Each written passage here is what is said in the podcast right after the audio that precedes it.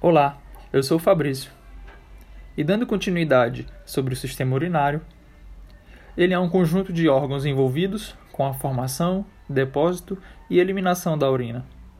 Esse sistema é formado por dois rins, dois ureteres, uma bexiga e uma uretra. A ureia, produzida no fígado, é a principal substância excretada.